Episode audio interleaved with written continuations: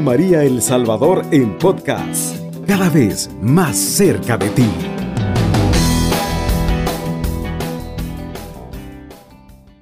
Pues gracias a Dios estamos en este segundo domingo de Adviento compartiendo un momento que es bastante sentido por todos nosotros. Estamos a pocos días de celebrar la solemnidad de la Inmaculada Concepción de nuestra Madre, la Virgen María. Y gracias a Dios también, el 12 de diciembre, celebraremos dentro de ocho días la fiesta de nuestra Madre, la Virgen de Guadalupe. Queremos en ese marco prepararnos con un tema muy, muy nuestro de Adviento, con el tema espera y gozo de Adviento. Espera y gozo. Vamos a pedirle a Flor que nos haga un canto introductorio para poder este, hacer el ambiente de Adviento. Es el tiempo del Adviento, tiempo de la esperanza. Con alegría venimos a tu altar. Juan Bautista el precursor, sus palabras nos invitan que preparemos el camino al Señor. Y en María es que se cumple la gran obra redentora. Con ella inicia la espera de la iglesia. Con estas notas musicales que nos introducen a este ambiente tan bonito de, de gozo, de alegría, de espera, es una espera de un hijo de Dios. Queremos compartir un tema que para nosotros es bastante importante para que el corazón se prepare. Normalmente nosotros escuchamos esa frase que dice así, va a nacer nuevamente el Hijo de Dios en el corazón como en un pesebre. Pero nosotros queremos realmente entrar a ese corazón hoy, porque ¿cómo arranca el Evangelio de este día? Empieza el mensaje así, el precursor, que es el bautista. Dice, arrepiéntanse porque el reino de los cielos está cerca. Conviértanse. Este es el mensaje. ¿Qué es lo que nosotros debemos convertir para que la cuna, el pesebre, el nacimiento de Jesús esté adecuado? Vamos a convertir el corazón. El corazón bíblico tiene cuatro facetas. Eh, digamos, la ciencia actual, un médico, los que estudian fisiología, anatomía, dirán que el corazón es solamente un órgano que ayuda a la circulación sanguínea. Esa es la parte física, pero la Sagrada Escritura dice mucho más que eso. Dice, es el lugar, el corazón también, ahí están el pensamiento, ahí están las emociones y ahí están las decisiones. Eh, de eso vamos a hablar. Ese es el corazón. Ese, ese, lo propio de la iglesia es que es una religión interior que nos habla precisamente de la conversión del corazón. Dice el profeta Jeremías, os daré un corazón nuevo y un espíritu nuevo. ¿Cuál es ese corazón? Cuando Dios entra en nosotros, Él quiere poco a poco ir transformando ese, ese pesebre interior, el yo interior, lo quiere ir transformando en sus diferentes facetas. Primero, el pensamiento. Qué importante que nuestra mentalidad cambie. Muchas veces eh, lo que cuesta más es votar ciertos esquemas que nosotros tenemos, este, normalmente así, ¿verdad? Ahora, cuando eso nosotros lo vamos como cambiando, este, esa mentalidad, esa metanoia, nos permite a nosotros abrirnos. Nuestra mente se hace más católica, va abriéndose a los demás. Por otra parte, qué importante es la parte emocional. A veces es más determinante la inteligencia emocional que la inteligencia propiamente cognitiva. De hecho, ese es el gran desafío para evangelizar este tiempo, educar el corazón y las emociones y los sentimientos. Y por otra parte, eh, Dios quiere que cambiemos también nuestras decisiones, que sean opciones realmente por el bien. Que a pesar de todo, nosotros seamos agentes del amor verdadero, que es el bien auténtico, hecho a los hermanos, pensarlo, hacerlo y hablarlo. Bien, sobre este tema vamos a compartir con tres amigos nuestros que están siempre con nosotros. Vamos a comenzar con con el cabeza de familia. Eh, ¿Qué es lo que realmente nosotros, eh, a usted como papá, Edwin, este, cómo ve esa espera en el tema de la conversión teniendo como referente al bautista? ¿Qué es lo que a usted más le impacta y que está llamado a convertir usted de esa parte del corazón? Eh, bien, buenas noches eh, para todos los hermanos que siempre nos sintonizan. Eh, es muy importante y nos hacía referencia este día en las lecturas sobre Juan el Bautista. ¿Quién era Juan el Bautista? ¿O de qué familia venía? se nos hace referencia que es el precursor, incluso en el canto que escuchábamos al inicio, nos decía que es el precursor del Hijo de Dios. Entonces es quien le abre el camino al que nosotros va a ser el referente para nosotros. De esa manera es como eh, tenemos que ver a Juan el Bautista. ¿Qué piensa al respecto, eh, Flor? Y luego vamos a escuchar a Susana. ¿Cómo está, cómo está como mamá? ¿Cómo está preparando este tema? Hoy tuvimos la oportunidad de escuchar la homilía, que es muy bonito. Eh, retomar ese pensamiento del bautista, el, el mensaje, la persona del precursor, eh, eso que usted escuchaba hoy temprano, como, ¿qué le dice a usted como madre? ¿En qué cosas tiene que cambiar usted como persona? Eh, me llamaba mucho la atención en la homilía de que cuando usted decía que los seminaristas a veces venían de cunas, de cunas eran de familias bien y este cómo dejan todo para seguir a Dios. Y Juan Bautista también dejó todo. Enseñarle yo a mis hijos a dejar las cosas, las cosas que no les hacen bien, eh, para que ellos puedan abrir el corazón para estas, para que nazca el niño Dios en ellos. Compartíamos que muchas veces nosotros eh, como que hace falta la conversión en muchas áreas, ¿verdad? Decíamos que aprender a, eh, eh, hablábamos de casos concretos de seminaristas, etcétera, que necesitamos como los sacerdotes eh, darnos cuenta que tenemos que aprender del precursor de San Pablo, un estilo de vida donde ellos son señores de ellos mismos y realmente dan un ejemplo de lo que es este, una persona que diríamos tienen autoridad moral, autoridad de, en su vida, son un testimonio irrefutable y eso es lo que la iglesia nos pide también a nosotros, a todos los fieles bautizados, nos pide un testimonio similar. A ustedes la miría de este día, ¿qué es lo que más le impactó, Susana? Que quiera compartir con nuestros amigos que nos, que nos ven y escuchan. Sí, buenas noches. Quizás de las cosas que me impactaba era la cuna donde había nacido Juan Bautista era de los, se podría decir, de la gente adinerada, con estudios, preparado y todo, y como decía la niña Flor, el dejarlo todo por seguir al Señor, de hecho fue el último de los profetas y el más grande, ¿verdad?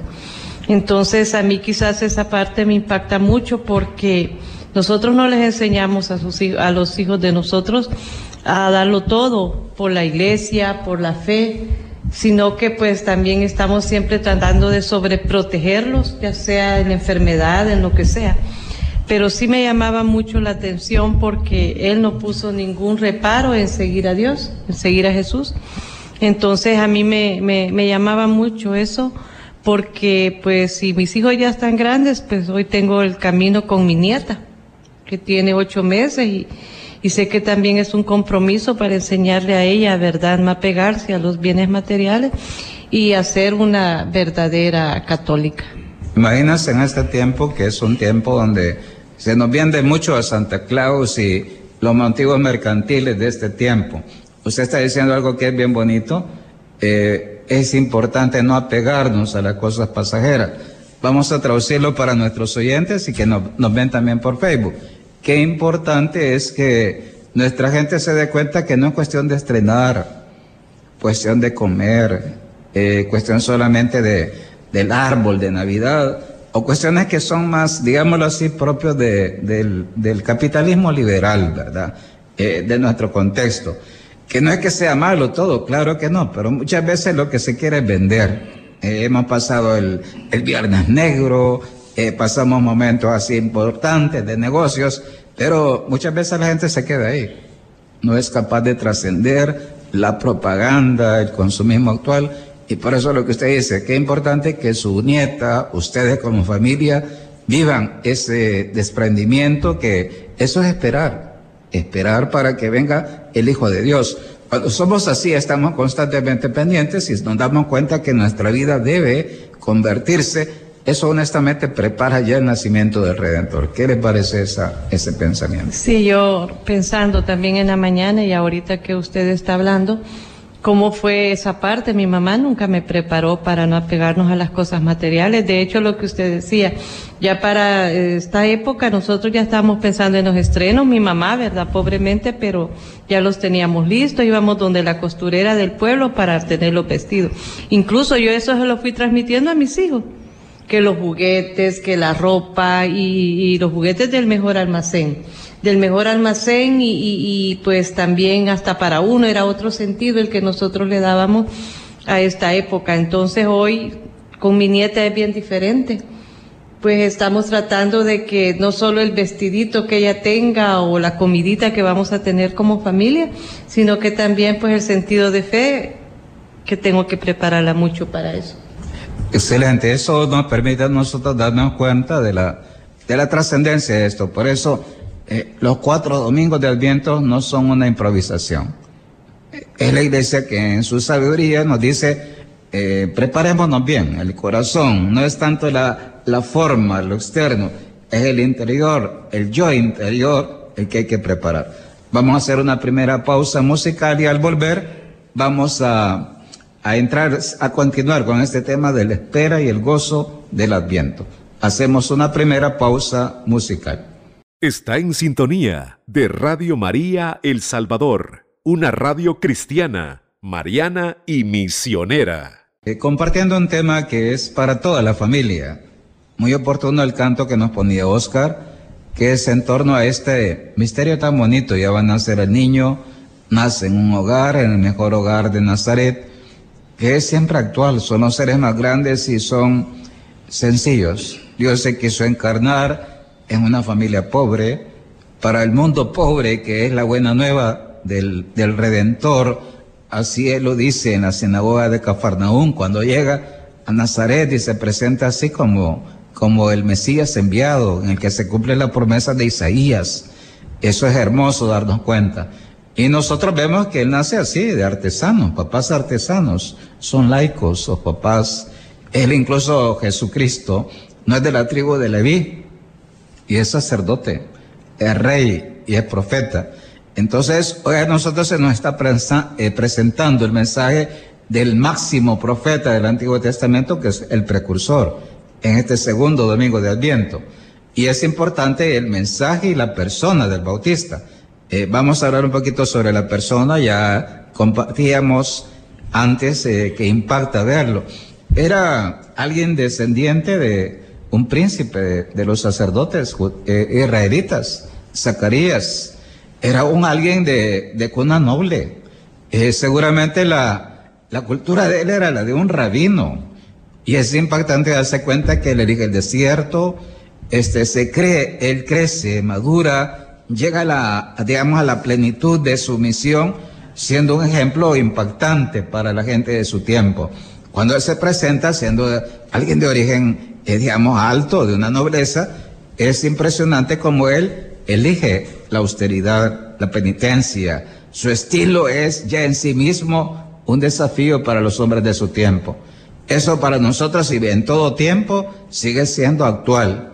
A nosotros nos impacta ver modelos así en este tiempo, dice el Papa Francisco, como quisiera una iglesia pobre para los pobres. Y eso cuando los sacerdotes, los obispos, este, damos el ejemplo en esta parte, eso definitivamente pasa por encima de cualquier poder humano. La iglesia tiene autoridad para hablar en cualquier tiempo y siempre es impactante escuchar a la iglesia que es testigo.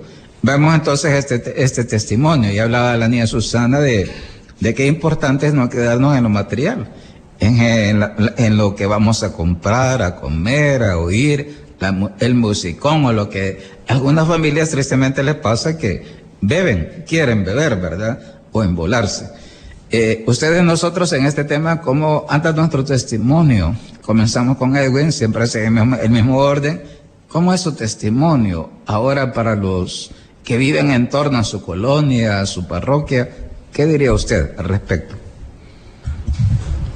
Eh, sí, me recuerdo también que eh, se mencionaba el domingo anterior, eh, donde era como una pregunta y a la vez una sugerencia, donde decía, ya tiene su corona de adviento, ya tiene su nacimiento, o sea, ver esa parte y no verlo como la fiesta, lo que acaba de mencionar usted, padre, que se van a emborrachar y toda como fiesta, entonces, sino que tener presente y saber que la fiesta de nosotros, ¿cuál es?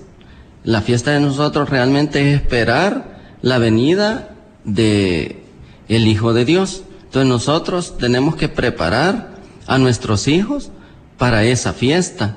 Y nosotros también tenemos que ser eh, ejemplo para tanto los vecinos o para las personas que nos conocen. ¿Qué tan preparado está Edwin, papá, para ser testigo ¿Usted cree que impacta a sus hijos, a su esposa y a sus conocidos con su testimonio de vida actual, Edwin? Pues la verdad que yo digo que sí, padre. Entonces, pero hace falta también quizás eh, la parte que uno cree que está haciendo bien las cosas, pero si no se lo dicen, también uno eh, cae en aquella, en aquel error en el que puede decir, yo estoy haciendo bien las cosas, pero ¿qué también las está haciendo? Pues deberían de decírselo también las personas que están a su alrededor, porque si no, no podemos ver un cambio. Vamos a, vamos a traducirlo, porque a lo mejor el mejor testimonio de la conversión son los demás. Vamos a ver, a ver qué dice Flor. Este, ¿qué tan convertido está su esposo? Eh, que usted lo edifique y, qué conciencia tiene usted de su conversión, de su testimonio como madre, como mujer de fe. Eh, les estoy enseñando a, mis hijos un poquito más porque yo nunca había puesto un nacimiento.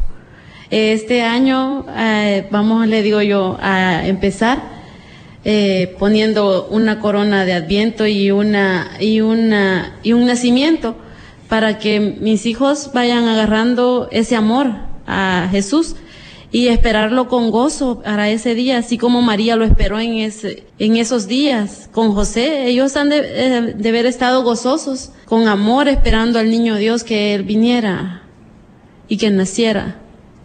De acuerdo. Veamos entonces la niña Susana, cómo está preparando no solo como abuela. Hace poco nos enseñaba la niña Susana su, su arbolito, su nacimiento en pequeñito, este, el Santa Claus que Incluso su papá tiene un Santa Claus que es bailarín y a todos los niños les gusta. Eh, ¿Qué puede compartir a nuestros oyentes y también a los que nos ven por Facebook?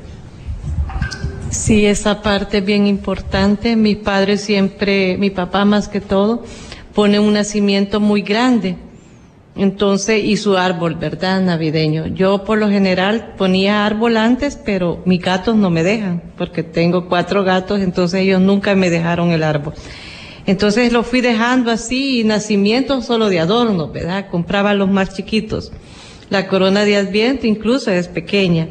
Entonces hoy con mi nietecita, pues ya cada quien vive su hogar, mi hijo y mi hijo menor que trabaja en Guatemala. Entonces, prácticamente vivo sola y comparto mucho con mi hijo mayor y la nieta. Entonces, viendo a mi niña y usted pues que nos ha hecho ver en la pastoral familiar de la Sagrada Familia, yo tengo que enseñarle también a ella que tiene que reinar allí, ¿verdad? En nuestra casa, donde ella pasa mucho tiempo conmigo. Entonces le fui a comprar un nacimiento pequeño, ¿verdad? Y un arbolito de Navidad que me costó 3.50 de dólar. Y un día llegó con mi hijo en la noche y le dije, mira hijo, pongámosle adornitos porque se los compré todos chiquititos, regalitos. Y él le puso el, la guía. Entonces yo a mi niña cuando llega y yo la tengo, le enseño el niño Dios, ¿verdad? Porque yo ya lo puse, como es tan chiquitito. Y ya no es solo de adorno, es bien bonito. He tratado de hacérselo lo mejor que pueda para que le llame la atención. Entonces yo donde la veo digo cuántas oportunidades tuve de hacerlo con mis hijos y no lo hice. Poníamos el bueno, el árbol nada más, porque nacimiento no lo poníamos, pero con la niña es diferente, le enseñamos.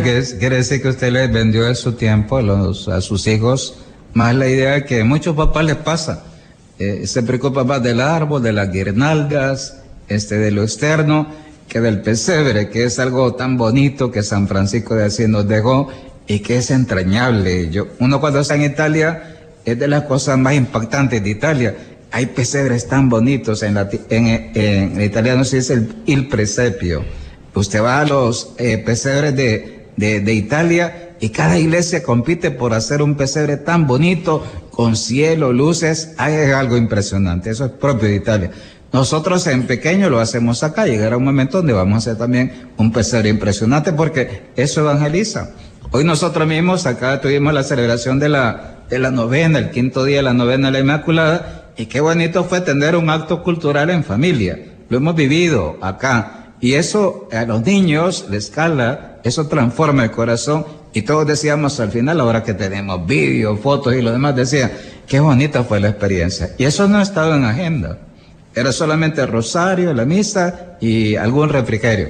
No quisimos poner una nota más que eso le da evangeliza también. Si así hiciéramos las fiestas y lo demás, y también estos signos bonitos, como el, nacimiento y lo demás, eso es lo que realmente a nosotros nos, nos abre a los demás. Y no solamente eso, sino que nosotros mismos nos vuelve a ser como niños, ¿verdad? Y eso también es gozo, alegría, saber que el niño va a nacer. Y cuanto a, veces la gente dice, le vamos a preparar una cunita, y los trapitos al bebé. Pues qué cunita y qué trapito más bonito cuando nos vamos cambiando, vamos mejorando, vamos la vida de Dios va dentro de nosotros, el fragua, cuando la familia se une, ora junta, eso quiere Dios. Eso quiere Dios de cada familia en El Salvador. Bien, vamos entonces a hacer una segunda pausa musical y al volver vamos a retomar este tema, vamos a dialogar obviamente. El que quiera llamarnos, bienvenida a su llamada. Estamos hablando de la espera y el gozo del adviento.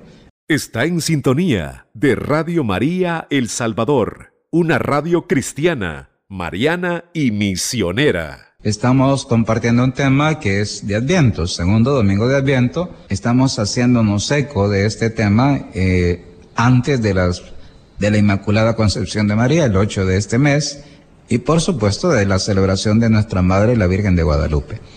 Queremos saludar primero a los que vía Facebook nos eh, están pendientes, especialmente a Domitila Lázaro, eh, a Elfa Rosana Cruz López, a Daisy Batres. Nos escribe eh, Francisco Lázaro, así, buenas noches, saludos Padre. La preparación del corazón en esta época de Adviento es mejor que la preparación de lo externo que podamos hacer. Si la preparación es en, la, en familia, mucho mejor aún. Eh, bien, vamos entonces a hacer eco de lo que estamos eh, escuchando. vamos a ver qué, qué inquietudes surgen a propósito de los comentarios. sí, eh, qué importante es lo que, lo que mencionaba eh, el hermano Francisco, donde dice que hay que preparar el corazón. Y nosotros como padres eh, tenemos que enseñarles a nuestros hijos, pero con el ejemplo. Creo que a veces no basta solo con decirles cómo se hacen las cosas ni por qué, sino que mejor es darles el ejemplo. Y de esa manera creo que en ellos calaría un poco más ese, esa misión que nosotros tenemos como Vamos a traducir, Edwin, porque, bueno, no, no quedarnos en la teoría. Yo siempre intento que aterricemos. Este, usted que viene de un, de un hogar más eh, protestante que católico, y ahora usted es más católico que antes, por ejemplo. Eso es bien importante para los que nos escuchan, eso y que nos ven. Usted por lo menos ahora, eh, ¿qué es lo que ha aprendido en este 2022 eh, respecto a antes? Porque cada año vamos dando pasos, gracias a Dios. Hoy, por ejemplo, además de jugar fútbol y otras cosas buenas, además de haber hecho un acto muy bonito con flores en la mañana, pero ¿usted cómo está en este ambiente? ¿Qué es lo que eh, tiene más claro antes del nacimiento del Hijo de Dios usted ahora como persona, como bautizado? Eh, hoy me doy cuenta realmente cuál es la, cuál es el fin de estas fiestas. Ya no lo veo como, como lo veíamos antes. eh, que los estrenos, que los cohetes, los regalos, sino que ya hoy sí comprendo cuál es el verdadero significado de las fiestas de Navidad. Eso es lo que eh, realmente me ha ayudado mucho, pero sobre todo, ¿qué es lo que me ha ayudado? Estar cerca de, de la iglesia y sobre todo eh, en la pastoral familiar. Bien, vamos al caso de, vamos a ver el caso de, de Flor, ¿verdad? Eh, usted, por ejemplo, en su momento tendría como algún detalle importante de la, de, por ejemplo, eh, en familia usted lo debería, nos ha contado pues cómo se cocina, su mamá los afanes que tenía, etcétera. Eh, qué importante ver esa parte ahora, usted qué es lo que, ahora, cuál es la flor de hoy respecto a lo que usted aprendió en casa. Hay cosas bonitas, pero es obvio que hay veces que la liturgia y lo que ahora sabemos no era tan importante como hoy, ¿verdad? ¿Qué piensa usted al respecto? Yo pienso que es de esperarlo con un corazón limpio. Eh, yo eh, espero este año para mi familia, para mis hijos, eh, tener una buena confesión ese día para esperar a para esperar al niño Dios con un corazón limpio. Muy bien, vamos al caso de usted, Susana, que para todos nuestros oyentes, ¿cuál sería su mensaje para los que están eh, pendientes? Ahora, por ejemplo, las abuelas, ¿qué le diría a usted, ya que es abuela además de mamá? ¿Cuál es el mensaje que usted les daría a ellos? Quizás yo lo principal que le daría a muchas abuelas que nos hemos estrenado, ¿verdad? Este año como abuelas y otras pues que ya tienen varios nietos, es la vida en gracia, el testimonio que le damos tanto a nuestros hijos, aunque ya no estén con uno, que tengan sus hogares aparte, y también principalmente a los nietos. Vemos muchas abuelas que estamos a cargo de nuestros nietos porque les ayudamos a nuestros hijos o hijas. Entonces, qué importante es la vida en gracia, qué importante es el verdadero significado de la Navidad, porque yo tuve unas Navidades bien diferentes a esta, todo lo material, lo mejor para mis hijos. Entonces, este, para mí es eso, es darles lo mejor que podamos a nuestros hijos en la fe acercarlos y también una gran tarea que yo la asumo cada día más es mi tarea en la pastoral familiar, ¿verdad? En los hogares monoparentales, no solo los que tenemos aquí en la UNICAE. Yo pues comparto con muchos hogares monoparentales por mi trabajo, a veces me permite comunicarme mucho con las personas y sé que hay una gran tarea y si en algo pues yo puedo contribuir, pero no solo con lo que yo puedo decir, porque puedo decir todo lo bonito, sino que lo principalmente es mi testimonio. Tiene que ser una espera pues así muy, muy de fe, de fe, una espera que vamos a escuchar en estos do domingos que es escatológica, es decir, siempre en vela, dice en oración, velando en oración. Y lo otro, dándonos cuenta que ese corazón nuestro va constantemente preparándose para que el Hijo de Dios nazca bien. Es decir, usted le puede regalar al niño Dios una cuna un poquito así de plástico, una, una cuna de piedra si quiere, una, una cuna con heno, etcétera. O le puede regalar una cuna lo más bonito posible. ¿Y cuál es el misterio? Está en su corazón. De eso estamos hablando y comentábamos que el corazón bíblico contempla la parte emocional, la parte del conocimiento, la parte de las decisiones, aparte que es un órgano, un órgano importante de nuestro cuerpo. Pero ahí en el corazón es la conciencia misma, el lugar donde se encuentra el hombre con Dios. Y es ahí donde nace Dios. Y desde ahí Él quiere irradiarse a nuestra parte psicológica y a nuestra parte eh, también física, corporal. Bien, entonces vamos a ir preparando ya el final de este programa, le vamos a pedir a, a Edwin que nos haga una oración final antes de, ir cerrando el programa de este día. Nos hace, por favor, una oración eh, de este tiempo. Señor Todopoderoso, rico en misericordia, cuando salimos animosos al encuentro de tu Hijo, no permitas que lo impidan los afanes de este mundo. Guíanos hasta Él con sabiduría divina para que podamos participar plenamente de su vida. Muy bien. Queremos entonces invitarlo para que estemos en esta espera bonita. Después, eh, invitarlo para que veamos bien la solemnidad de la Inmaculada Concepción de la Virgen María. Ya estamos a punto de, que ella va, vamos a ver, verla nuevamente. Qué hermoso verla pequeñita, cuando recién es fecundada y en ese momento el Señor la preserva del pecado original. Ese es el misterio de la Inmaculada Concepción de María. Y por otra parte está el otro momento muy bonito donde ella se aparece en México, a Juan Diego, a San Juan Diego. Y ese mensaje para nosotros fue tan bonito, tan importante porque evangeliza, prepara, eh, eh, diríamos, la ternura, la dimensión de ternura de la evangelización penetra en nuestro continente. Hoy, de hecho, sabemos y la reconocemos como patrona de, de toda América. Y lo más importante, el Papa Francisco le ha dado tanta relevancia a esta fiesta en el Vaticano porque es muy sentida.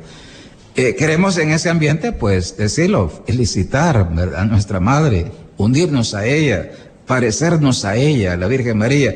Y participe usted en la, en la novena a la Inmaculada y a la Virgen de Guadalupe, que coinciden las dos novenas, eso es muy bonito decir. Bien, con estos pensamientos, eh, soy el Padre César Orlando Sánchez Rivera, párroco de la Universidad Católica de El Salvador, asesor diocesano de pastoral familiar, y por supuesto lo invito para que nos vuelva a sintonizar dentro de ocho días. Aviso esto porque es importante, ya lo hemos hablado con el director de la radio, en este sentido. En enero vamos a comenzar otro programa, siempre con familias, obviamente, el eje transversal de la pastoral familiar, que va a ser la antropología del matrimonio y la familia que es un tema muy bonito, desafiante y actual. Ese es el gran punto de enlace eh, con, el, con el mundo de hoy, es el punto de diálogo con el mundo de hoy y es el punto neurálgico en torno a la familia y al matrimonio. Con estos pensamientos los invito para que estemos pendientes de esto que estos últimos días de diciembre y también estemos pendientes ya de lo nuevo que vamos a transmitir por Radio María. Cubriendo todo El Salvador. Radio María 107.3 FM.